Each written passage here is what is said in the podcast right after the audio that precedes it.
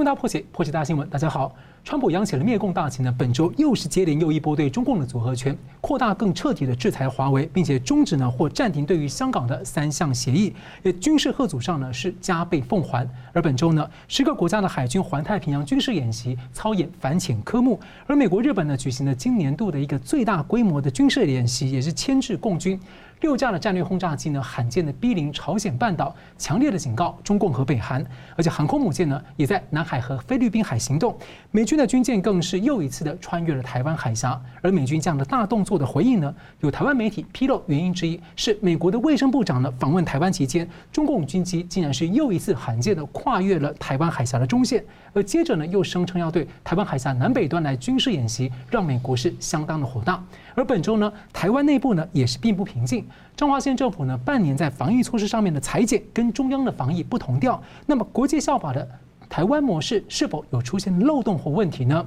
另一方面呢，中共内部的压力锅、洪水、疫情、粮荒、失业等等。而红二代呢，中共党校的前教授蔡霞，因为反习和反共产党的言论被开除了党籍，却因此呢被推到了国际的镁光灯下。而蔡霞说呢，他很高兴和黑帮一样的党彻底脱钩。那么这折射了习近平面临什么样的困境？而中共摇摇欲坠，在高层的北戴河会议之后呢，内外交困的前景又将如何呢？两位来宾为您深入的解读。台湾儿童感染症医学会理事长李斌医师，大家好；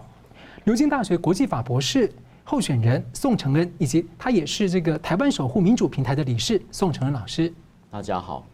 好了，我们先请教这个李医师啊，这个彰化县卫生局呢，他主动的对这一名这个美国返台，然后呢没有症状的十岁的这个少年裁剪的病毒。不过有中央规定说，这个有症状的情况才要裁剪。那防疫指挥官陈时中也要求政风单位要去调查这个过程到底出了什么问题。不过这样的一个决定引发外界很大的辩论，所以请教一下这个李医师怎么看这个陈部长的决定？我一开始看到这个新闻的时候，我也看不太懂了哈，为什么说你不可以裁剪哈？你只是说不必要裁剪啊？为什么要正风调查？那是后来呢？我们最近几天陆陆续续有一些新闻那个出来嘛，哈，我就觉得说这事情真的看起来好像不单纯的样子。那首先嘛，就是说那个这个在裁剪的过程之中被裁剪的人哦，这个就境外来的那个旅客呢，他在居家检疫的时候，他被裁剪并没有被告知他是要采做筛检，也没有告知这个是。卫生局自己的计划而已，它并不是一个指挥中心的一个命令。那再过来，他到医院去采检的时候，并没有很好的一个交通的安排，而是自己去的。好，那大家就会质疑说，这样子会不会有病毒扩散出去的危险？然后再过来，就有一些医护人员，因为他的采检对象是包括所谓的风险高的旅客啊，还有包括医护人员。医护人员被采检，他们也不知道他们在采检做什么，他们。他们虽然现在是怀疑了，因为他们全所有的医护人员都被要求要去做肺结核的筛检，还有然后到了胸部 X 光抽了两管血，他抽两管血要做什么？哦，现在是没有直接说是什么，可是看起来他的医护人员好像，呃，就是因为这样子有得到一些抗体筛检的一个研究嘛，他去做研究了，所以你在做研究的时候没有被没有对研究者告知你要被做研究，没有写同意书。而且有问题的是，你这个是一个研究计划，因为它显然并不是指挥中心交办的任务嘛。那你你自己做研究的时候，你必须要有经过研研究伦理委员会的通过，而且你要有受试者同意书。然后做研究的时候，你这个筛检，因为并不是中央这个规定你要去做检验，那个检验必须由研究单位自己来负担这个检验的费用，普通是这个样子。这样讲起来，没没嘎嘎，好多东西都有，好像有点差错。哦，所以他的问题并不是说中央不准地方去做筛检，而是说你要依照一定的研究规范去做你的研究。哦，那而且受试者要有一定的保护啊。现在有一个更重要的问题是，这个被检无号称被无症状筛检出来的这个阳性的个案，他自述说他有咳嗽症状，哦，这事情非常严重，因为就被这这牵涉到篡改数据的问题，因为你如果哈。你研究单位知道说他是有咳嗽，然后采检是阳性，然后你却对外宣称说他是无症状，采检是阳性，来加强你的论述，说入境筛检是很必要的事情，因为我已经看到一个没有症状筛检被我筛出阳性的个案，啊，如果他是有症状的话，变成这完全是谎话，这也违背学术伦理。你这个研究单位以后所做的任何研究都不可信，你以前发表的论文也不可信，因为你篡改数据，这个是一个非常非常顶端严重的事情。所以我想要调查的就是这些，他在这个进行这个研究的过程之中，是不是合乎相关的规定，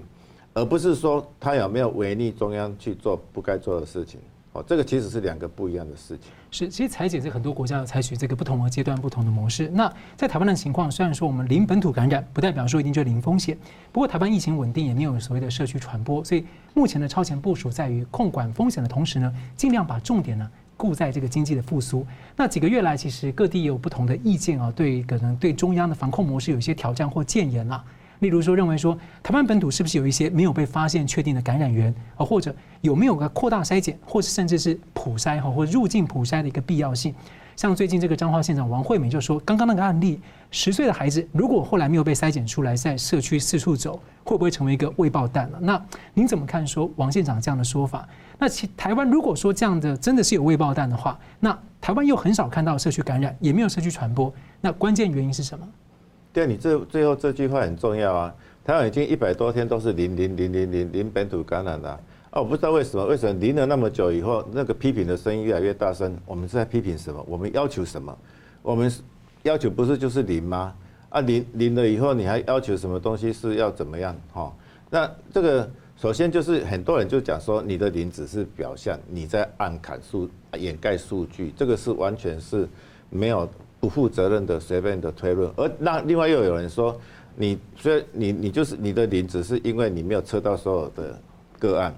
台湾一定有，有的人说几百个，有的人说几千个没有明显症状的病例潜伏在社区之中，然后他们一直都是没有潜伏的症，诶，没有真正的症状，所以他们是连传染连传染，到了秋冬天中就会爆出来。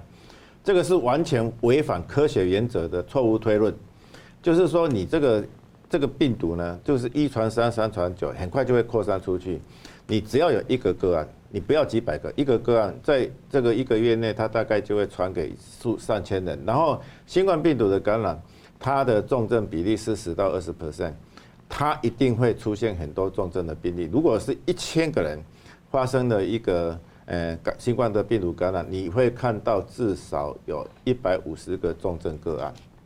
啊，那个数字不可能，医学医疗单位都没有发现重症，都没有通报，都没有检验，是不可能发生的事情。你不可能说有一个有一个无症状感染的人，感传染给其他的三个人，又是无症状，三个人又是无症状，所有的人都无症状，违反我们的对那个医学的一个原则哈，所以这个是不合道理的一个推论。那至于那个脏话的事情哈，就是说。他一直是宣称说，他从无症状感染之后啊，抓到了一个警讯，对台台湾有贡献。现在有一个争议点，就是说他是不是真的无症状？他如果是真的在有咳嗽之后，你给他筛检，你掩饰他筛检，哎，有咳嗽的这个症状，而宣称他是无症状的话，这个是非常严重的一个谎言。那即使他是无症状，被你筛检出那个病毒，这个是我们预期中。在我们目前的入境的检疫规定里面，一定会发生的事情。可是我们并不认为这个是重要的。第一个就是说，那个病毒感染了以后，十天之内才会有传染性。我们已经居家检疫十四天，后面再加上七天的自主健康管理，所以即使他是无症状的带病毒者，他对我们的社区是没有危害。就是说，你彰化有没有找出这个？诶，感染者是没有对我们的防疫是没有什么帮助的。所以，如果如果全面实施的话，成本可能会相当的高。对啊，那个指挥中心计算过啊，如果是全面筛的话，就是一天要四百二十万，每天四百二十万。那还叫喂鹰喂阳怎么办？就是。对啊，就是尾尾阴尾阳，这个当然是我们可以去做的事情。可是你是零病例的情形之下，你去做这件事，一天四百二十万，值得吗？而且还我们这个不计算。医护人员的人事费用，还有隔隔离医啊啊交通费等等这些零零嘎嘎很多很多的钱，我一直在想，四百二十万如果每天四百二十万资助我们的疫苗厂多好，我们疫苗厂就可以快速快速起飞。我们应该把我们有的资源放在最有效、对台湾最好的地方嘛，而不是说我要安全感，我就是鼓吹说这边要塞那边要塞，哦，这个并对台湾并不是最有利的事情啊。是。好了，目前全球疫情呢，相对于台湾来说还在升温呢。而之前呢，这个前香港大学的中国籍的病毒学家严立孟呢，出逃到美国来揭露疫情的被掩盖的真相，推高了各国这个追究中共的声浪。而另一方面呢，本周中共中央党校退休的教授蔡霞呢，是因为这个引发了舆论关注，因为他批评这个习近平呢是蠢蛋，批评共产党是政治僵尸，历史将会抛弃掉共产党。那么请教宋老师啊，因为这个中共其实操控舆论诶，统战相当的精细。那我们知道，不管在呃学界、媒体等等，也有很多的所谓的呃小妈大帮忙啊，或是出口转外销呃这个出口转内销的多重角色。那也不乏说有那种所谓的呃拿着红旗反红旗的反串。那特别在红二代当中也相当的复杂。有些人有一些民主的梦想，或者说呃像是呃任大炮啊，任志强之前是用言行去脱钩中共。那也有一些人可能是为了要呃保共产党和既得利益集团。啊，所以呢，可能就是反袭，但是他们希望能够保下这个共产党。所以您怎么看说这位红二代蔡霞？因为大家对他不是很了解，您怎么看他的情况？那如果蔡霞说党内很多人跟他的观点是一样的话，如果他说的是真的，你觉得共产党面临一个什么样的处境？主持人，你的问题非常有趣，因为你先打了预防针，说我们要怎么样看待蔡霞的这个发言。那的确，您所说的是的确是真的，就是很多的发言是有不同的意涵的。但是我们可以从一些其他的情况证据来看，呃，现在的情势。第一个，蔡霞是一个根正苗红的，而且他是中央党校的一个教授退休的，也就是他一辈子其实是在培养党的干部，所以他其实是根正苗红，是共中国共产党一个不但是培养的一个干才，而且还是培养干部的一个干才。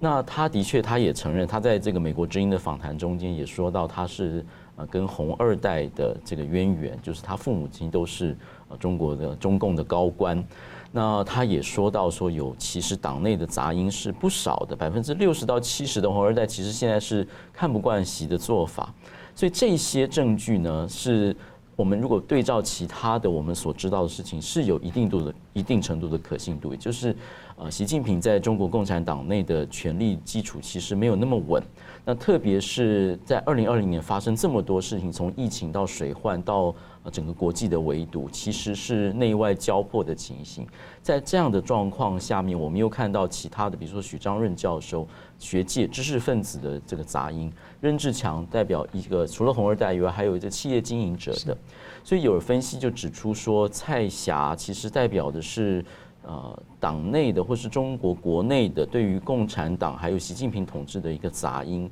那基本上的力量会来自知识界，来自党内的红二代这个异议者以及企业经营者，这是可以理解。我们从整体的情势看来，这是的确自然的现象。那问题就是说，到底是反习还是反共还是反中？那这件这些事情就要严肃的思考。那你说反袭是不是？我觉得是的，但是反袭到什么程度才是问题？也就是说，习近平的统治，当然他有个很多个人的措施，包括呃取消任期制，包括在这个呃呃大权一把抓，就是呃。破除了邓小平的规则，就是一个分权统治的，然后设立许多小组，让所有的权力都抓在他手上，包括对香港的强硬措施。那么在个别的议题上面，可能都会呃面对不同的情势，可能党内会有不同的意见，就会说需要这样处理吗？这样处理的后果是什么？然后会带来怎么样的国际反应？所以可能是有不同的意见。所以反袭是正常的，就是一个政策，在一个正常的国家。是一个不同意见的表达跟政策的辩论而已，但是在中国就变成是因为它是集权国家，就变成会牵涉到整个领导班子的改变。那所以这就让我们知道说，如果你把金字塔权力集中在金字塔顶端，那它任何风吹草动都会牵涉到整个呃它的影响，就不单是政策，而是整个的改变的时候，那个影响是大的。第二个是不是反共？蔡霞的确讲说，呃。CCP 就是中国国中国共产党，其实不可期待。他他的说法是这样子，他说在中国国家转型的这个路程中间，中国共产党是他是他的统治形态是不可期待的，因为他做了太多的。集权的事情，他太多做了太多压制异己的事情。他也说，他其实不是现在才反，他在任志强的这个声援或是声援李文亮的时候，他就已经都签了那个言论自由书。所以他认为共产党不可期待。问题是，他讲的还不只是不只是这个，他有讲说，为了中国的成功转型，需要联合各方的力量，包括党内的红二代，包括知识分子，包括企业经营者。也就是说，共中国共产党里头的异议者其实没有被排除掉。也就是说，是不是反共？其实我我个人认为说，其实他并不反共。虽然他说很高兴跟共产党黑帮脱钩啦，啊，这都是流氓集团等等的语词，但是他的他他的想象里头，一个革新的想象里头，还包括共产党内部的忠贞党员跟呃异议分子。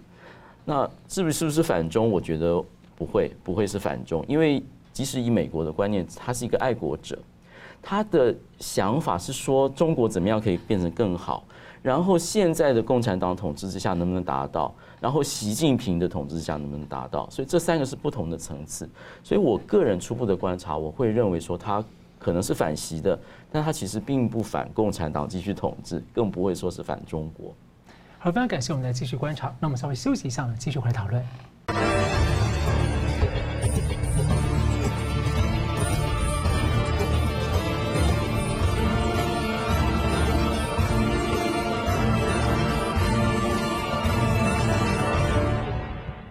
欢迎回到新闻大破解，被中共。开除党籍的这个中共党校的前教授蔡霞说呢，中共面临内外交困难，正在迈向灾难。而习近平呢，先前消失在镜头前面十七天之后呢，首度露面是前往李克强的老家，也就是安徽省的灾区，下令要禁止餐饮浪费。那么要请教这个宋老师啊，美国目前是在全战线啊，不断的加码反击中共，那包括五眼联盟还有欧亚的一些周边国家也在形成这个反共包围网。那您怎么看说，呃，中共总书记这个习近平目前的困境？那再是最近的中共外交。要跟喉舌媒体看起来表面上似乎是要力主这个对美国要降温，反应不要批评那么激烈。不过在高层北戴河会议之后，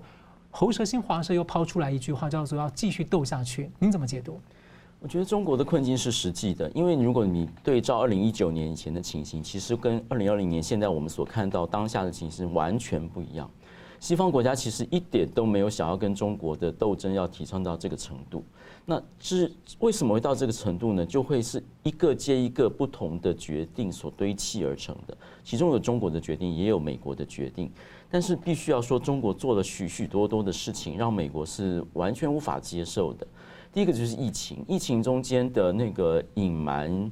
呃，资讯，并且不通报 WHO，甚至控制 WHO 世界卫生组织，然后让他的人在没有办法及时的控制他的旅游，把病毒带到全世界，先造成欧洲国家的大流行，造成美国的大流行，整个经济的这样子封锁，这个对于所有国家来说，大概是都不能接受。为什么呢？因为特别还有二零零三年 SARS 的前例，也就是说，为了这个情形，就是中共的集权会造成掩盖疫情的。这个情形，其实我们已经过去有学到功课了，所以 WHO 还特别的做了一个新的 IHR 国际卫生组织的改革，说把那个义务更加的明确化。可是二零一九年同样情形再发生一次，而且造成更大的经济损失，所以这是国家其他国家没有办法接受的事情。可是问题是，面对这些，中国的回应是什么？它是一个以夷谋霸的局势，它不断在南海继续的实质战去侵害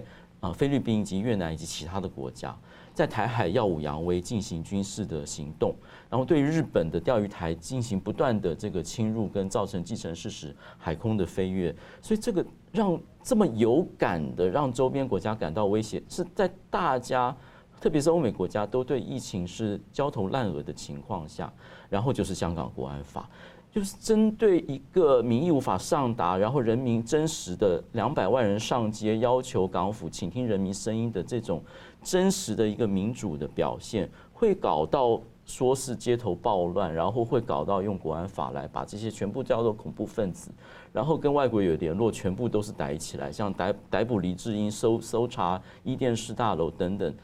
西方国家会想，你到底在做什么？为什么我们在二零二零年这个时候要去面对一个这样子的政权？你在内部去欺压新疆人民、西藏人民，还有自己的异议者不不说了，你欺负台湾、欺负香港不说，你欺负南海国家不说，你现在还放病毒到全世界，所以变成说，为什么美国的讯息越来越清楚？是说。中共政权的本质无法跟现在的国际社会相容。也没有办法会跟现在的美国利益相容，因此根本来说需要去处理这个问题。就是中共，如果你不能改变你的行为，那你就要下台。那号召中国人民去改变这个政治体制。所以现在的斗争是一个基础的、基础性的斗争，是对于中共政权本质、价值观。还有整个的统治模式的一个根本上的不同，那所以对于中国来说，他就必须要想想看，是是要继续斗下去，还是真实的要改变一些做法？那的确，刚刚您说到有有不同的讯息，有人说要降温呢，就是说求饶似的。但是，或是说有人要继续斗下去，代表另外一派强硬的路线。内部当然是有斗争，但是从国际上来看，中共真正要处理，其实它不都不是话语的层面，而是真实的改变，真实的做一个所谓和平崛起、一个良善大国的国家。那他行为要有真实的改变才行。是老王，追问一个问题，因为你前一阵子看到您在发表讨提醒说，台湾的法律界应该要做一些相关国际法的研究，就是台湾之后可能面对一些不同的局势，这部分可能会跟美中的关系有一些呃对应，可以请您补充一下吗？因为现在有真实的军事威胁，因为美国美军在西太平洋这边有真实的巡航，并且定位中国的军事设施，而美国的庞佩奥的南海声明也讲了，说中共在南海的主张不合法，而且他压迫菲律宾、越南以及印尼、马来西亚的国家的行为不合法，然后美国会采取必要的措施。那么现在就问题就是说，万一擦枪走火的时候。万一美美军真的想要做一些回应，而中国真的有军事行动的时候，台湾就必须要面对各种不同的情况。比如说，美国如果跟中国有军事的擦撞，台湾呃，中国会不会攻打台湾？那台湾要如何回应？或是反过来，如果在台湾这边有冲突，而美国在这边有介入的话，那台湾是要在怎么样的一个角色？所以就必须要去演你各种的情况。现在的情形已经从。呃，冷战的对峙到了一个军事热战的情形，所以我们必须要去想定各种情况中间怎么样去做一个适当的应对，就是法理上的基础。好，非常感谢。那么，其实中国大陆疫情呢，最近呢，表面的公开数据看起来是趋于稳定，不过在南方的深圳还有。东北大东北的这个大连啊，有多个地方的这个进口冷冻产品外包装被检测出了 COVID-19 中共病毒的情况。那么有专家认为呢，这 COVID-19 的传播最主要还是透过人与人之间的人际接触。那民众购买或接触冷冻产品，感染病毒的几率很低。那么请教这个李秉颖医师，您怎么看这个 食品包装上的病毒？好，就是食品包装上有病毒，不只是中国发现嘛，其他像纽西兰啊，在其他国家好像。也有担心说，他们疫情复燃是不是跟那个进口的食品有病毒污染有关系？那我想我们现在所看到的那个冷冻食品出现病毒的情形，都是用核酸检验的，也就是说你是验到那一种不那个不知死活的病毒，嗯啊，它并不是活病毒，所以我想这个呃病毒会借由物品来传播的机会是蛮少的。哦，那你但是需要去用研究去证实说，你所有的这些货品看所看到用核酸检验看到的病毒，其实是没有活性的病毒，那大家就可以不必担心了。那我想这个可能是事实，因为在那个冷冻的过程中，虽然病毒可能会保持它的活性一段时间，但是呢，它不会保持很久，它会因为这样子传染给给人的机会比较小。我们传染这个病毒最危险还是人呐、啊。是。哦，所以我对于那种不明原因疫情再起的现的的现象，我最大的怀疑是其实是人带来的。那什么人带来的呢？像中国的话，我想他们他们就是封关封得很紧嘛，哈，理论上是不太会有疫情的流动，但是我们又知道它是一个人治的社社会，它封得严谨，但是又人治。好，比如说有一个红二代从什么地方要回来，他说不定就可以免除。哦，就人情法，人情的，因为人情的因素，就有那种例外的情形。另外呢，他们是不是有非法打工，拼了拼了老命就到处流窜的一个现象？这个呢，在我们目最近越南跟纽西兰疫情复燃的国家，其实都有这种现象。是，好，就有一些新闻报道说，越南它严格的封关，导致一些中国人没有办法去打工，结果他们就偷渡进去。你若正正当当的去打工，你还会受到检疫；你偷渡的话，你带了病毒，没有人知道，你马上就上上上塞进去了。然后纽西兰呢，它是偷渡者的天堂啊，偷渡者认为这个是最好的那个偷渡的地方啊，那边工作又多，薪水又高。那他们自己也有人在怀疑会不会是偷渡，因为他们偷渡的现象是由来已久。黑工好像也是现实存在很长。所以其实这是我们一个很大的那个教训哦，因为台湾也有偷渡客啊，是哦，我们也有新闻报道说。我看新闻报道，至少已经有来气货六十一个从越南偷渡来的，哦，所以对这种人员的流动是，其实是我们以后要特别注意防范的地方。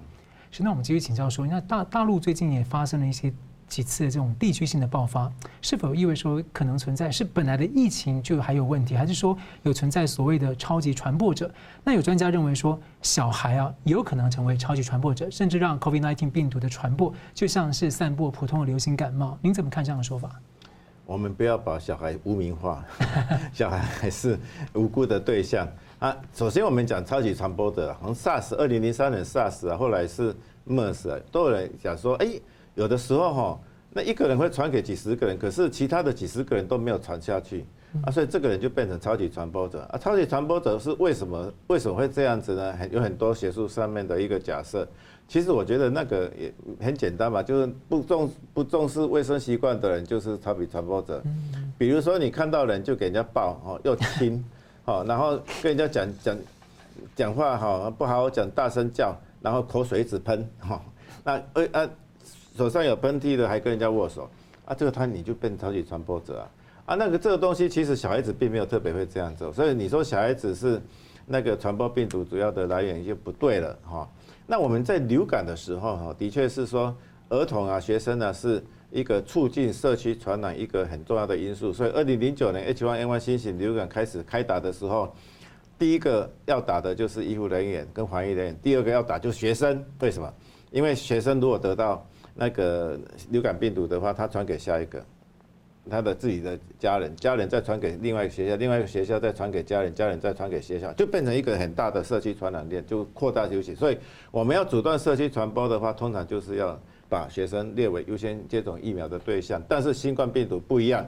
因为新冠病毒我们现在还弄不清楚为什么，就儿童的感染力特别低。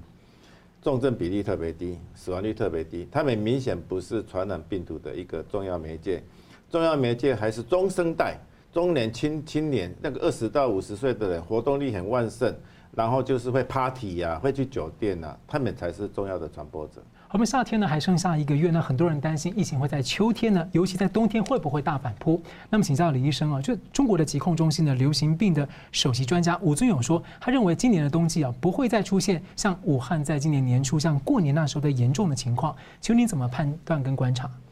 好，就是第一个我们要知道的是说，秋冬天有利于新冠病毒的传播，但是并不是说。夏天就不会传播，所以我们其实看到现在的状况是，北半球很多是还是天气很炎热的情形之下，它还是大规模的流行，包括东南亚、菲律宾啊这些国家，它天气也很热，还是大规模流行。所以新冠病毒是说在秋冬天比较容易流行，你在夏天不容易流行，但是它可能也是，呃，传染率降降个百分之五十吧，可还是会有相当的流行。好，所以秋冬秋秋天、冬天跟夏天的那个。分野没有那么明显了哈，那再过来就是下一个秋冬天会不会大流行，那就要看你的防疫的能力是怎么样子。我们其实已经走过第一个秋冬天了，对不对？那个就秋冬天呢，我们绝大部分还是境外一路的病例，那我们只有大概一几十个是本土传染的病例，有十个是没有明显传染源，所以我们控制的很好。我们既然已经控制的很好，我们沿用我们目前的一个那个进检疫的一个政策呢。下一个秋冬天，我觉得我们不必担心什么啊，它就是我们就是做到滴水不漏啊。中国的话可能也是类似，它一开始疫情出来的时候翻墙走板了，好，也不知道该怎么办。那他现在已经该知道怎么办的话，秋冬天即使比较容易传播，我相信很多已经有经验的国家，它也不会大大流行。倒倒是讲究自由的国家，有很多民众叫他戴口罩，他又不戴口罩；叫他在家里，他跑去 pub。好，去去到跟人家派对，看谁先谁先感染到的谁就是优胜。这种乱七八糟、翻墙走板的行为，如果再继续的话，哎，北半球的那个这些国家，说不定秋冬天的疫情会上升。好，这个是，所以秋冬天会不会流行是它的关键因素就是你这个国家有没有一个很有效的防疫政策，能够阻断境内跟境外传入的感染。好了，休息一下，我马上回来。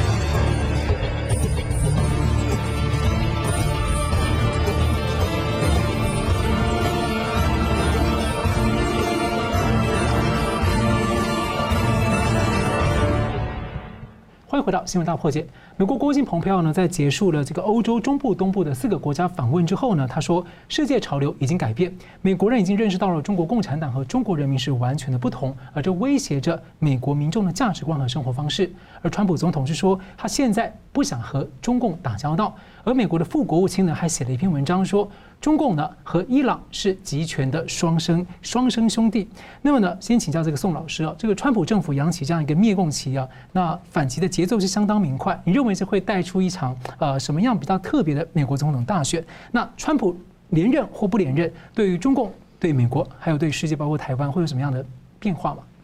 第一个问题是关于美国大选的不同。川普当然试图着打中国牌，然后凸显他跟拜登的不同。那在某一个程度上是对的。比如说，拜登日前放出一个讯息说，如果他当选，会跟川普对关税战做不一样的处理，就会减免了那个中国的惩罚性关税。可是他的幕僚立刻收回这句话，说他还会再评估。所以这件事情告诉我们说，两个人都想打中国牌，但是在这个的互相如何打，好像还在试探。也就是说，其实背后有一些是共同的。如果我们看更深，就是说，美国对于中国所采取的很多制裁措施，包括通过香港自治法以及依照香港自治法所采取的制裁措施，其实是两党都接受的，而且是两党的议员是无异议通过，且最快速通过的。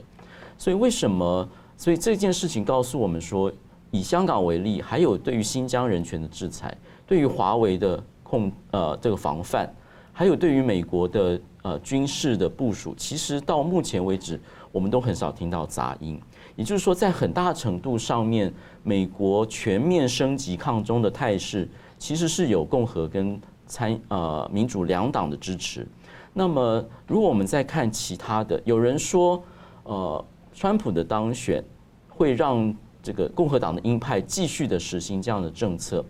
这件事情是从一个角度上是真的。比如说，这个所谓“地狱四君子”，他们一再强调说，我们现在提升这些，然后做这些措施，其实是将造成既成事实。意思就是说，民主党政府即使当选，也很难去回复他。比如说，我们很难看到说，呃，对于香港的制裁可以走什么回头路。或是说，对于华为的制裁可以有什么缓和或是妥协的空间，但是在某一些其他的，比如说贸易上面就有可能。所以是从一个角度中间，我们必须要注重到两党共同，以及在美国所谓的所谓分裂社会，就是共和党跟民主党斗得非常厉害，但是他们还是其实有相当强的美国利益以及国家利益的观念。那么必须要讲说。这些不只只是说辞，说啊，中共政权跟美国人的价值是不容的，而且跟世界秩序不容，对于美国的侵害是无法忍受的，必须要做个处理。在这个层次上面，是点出了灭共的大旗，说是美国的自由民主价值所不容。那么在这个程度上，其实是两党共同的，也就是说，即使拜登当选，很难去。扭转那个论述，或是在措施上面做某些回复。那么，因此我会建议说，呃，不管是中国有一些方面，或是甚至台湾这边也有一些人认为说，呃，拜登如果落选，川普，呃，拜登如果当选，会有很大的不同。其实这个这个期望或是这个想法，可能要做一些调整。我觉得在相当程度上面，美国利益的优先跟国家利益的现在定调说，呃。跟中共的政权所做的事情是不相容，这件事情很大程度是两党所共通的看法。是了，帮我追问一下，因为民主党最近这个全国的代表大会啊，那有外界发现说，民主党的相关的这个对外的这些重要的东西，他们比较这次比较在中国方面琢磨的稍微量比较少一些。那这个拜登的这个发表演说，他在演说里面呢，其实对中国的消息相关的议题是谈的非常的少，所以有人在听完他的演讲之后。下了呃做了一些判断，其中一点是认为拜登上台之后呢，可能会把目前美国的重心应对中共转向更多一点的重心是应对俄罗斯。你怎么看他这样的？嗯，中共会阻挠影响美国大选，我相信民主党人士是知道的。俄罗斯影响美国大选，让希拉蕊落选，这是他们心中的痛。所以中共会做这样的事情，但是是让川普当选。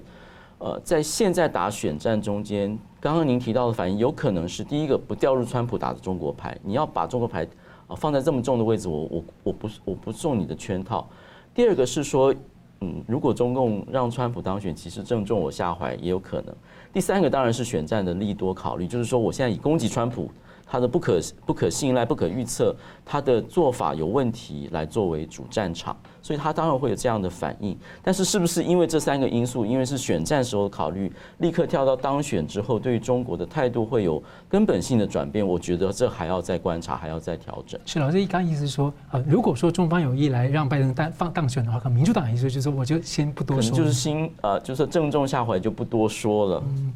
是好，我们再来关心，其实台湾的这个疫苗研发呢，最近有了新的进展。国光生技公司呢，经过了这个审查通过，可以对受试者来施打疫苗。那么请教李医师说，台湾疫苗的研发的进度啊，目前情况如何？那如果疫情在秋冬可能卷土重来的风险比较高，台湾有没有机会在这之前透过疫苗多抢一些时间？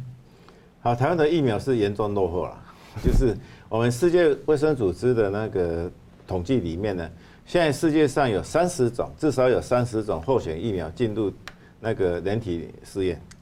好，那我们的疫苗呢？就是我们有主要有三个、四个疫苗，它那个主要都还是在动物实验的阶段。啊，目前是国光可能会踏出第一步嘛？它最近的消息是说，它会开始第一期的人体试验，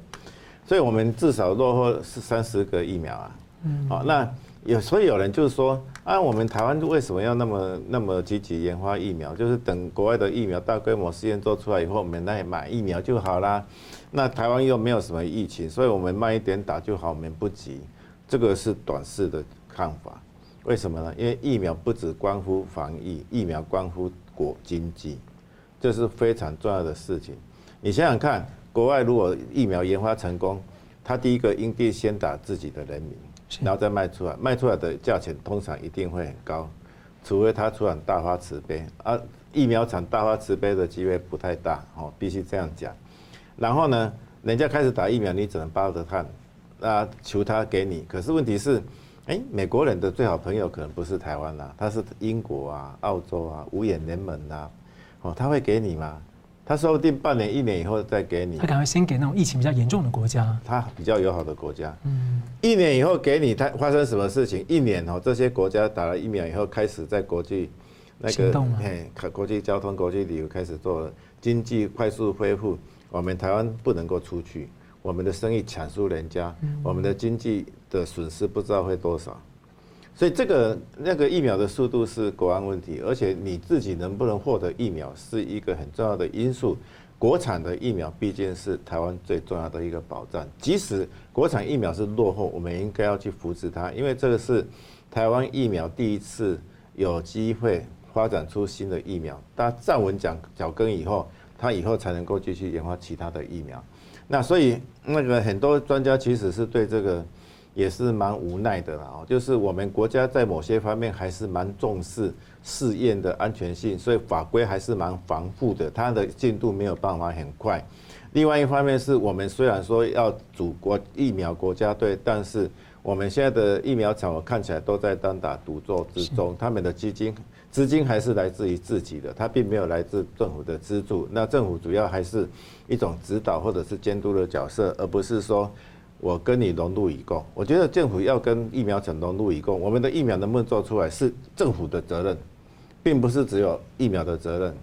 啊，有人说，哎，你不能够，政府不能够太图利那个厂商。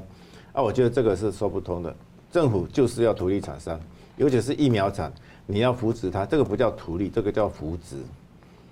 我们政府的政策本来就是要图利厂商的，你不图利厂商，难道要图利外国厂商吗？哦啊，就是我们要借借这个机会把自己的疫苗它研发出来。那我想他们都蛮努力的。我看那国内疫苗的那个初期的动物实验的的效果，看它看起来都蛮有希望的啦。那就是在人体试验的时候也会碰到一些困难，这个其实需要国家的力力量给它支持。那至于说它疫苗什么时候会出来，我预期今年底是不可能会出来的，因为第一期、第二期、第三期人体试验那个至少要半年、一年的时间。